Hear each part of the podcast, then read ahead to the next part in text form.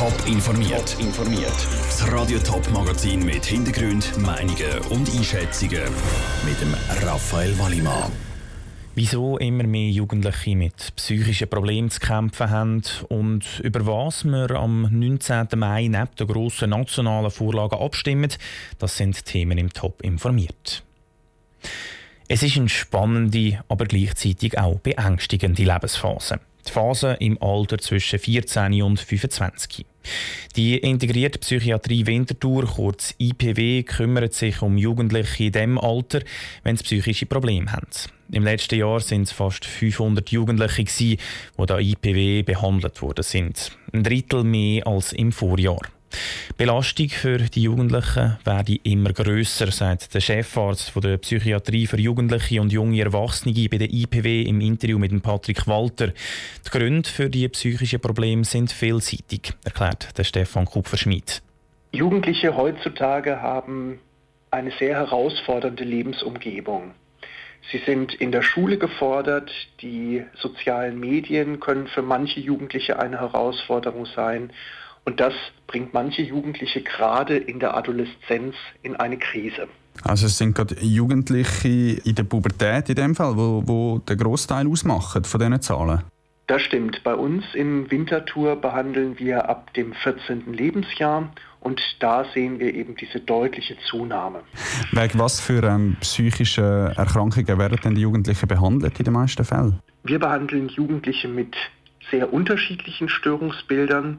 Ganz häufig kommen Depressionen und Suizidgedanken vor, aber wir behandeln auch Patientinnen mit Ängsten, mit Persönlichkeitsproblemen oder auch mit Schizophrenien.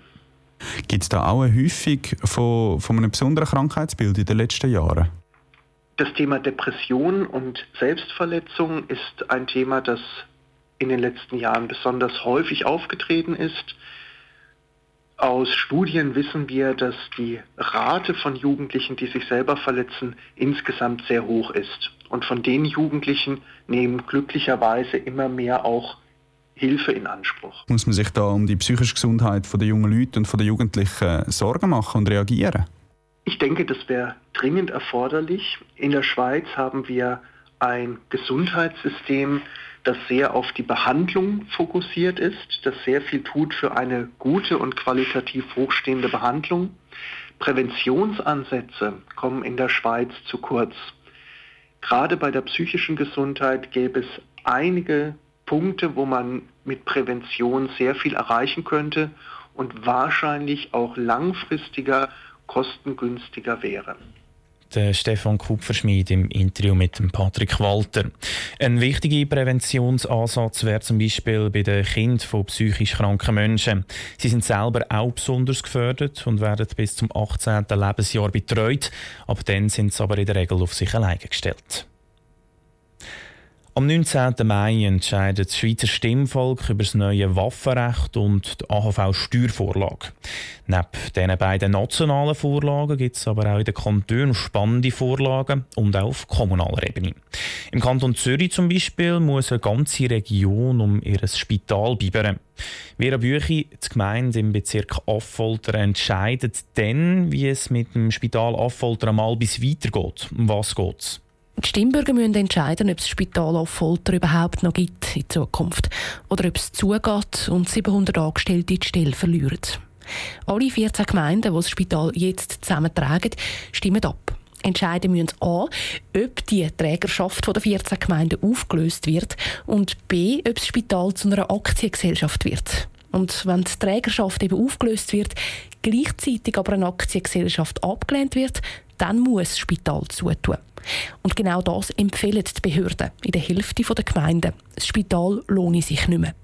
Die andere Hälfte will das Spital behalten und neu organisieren.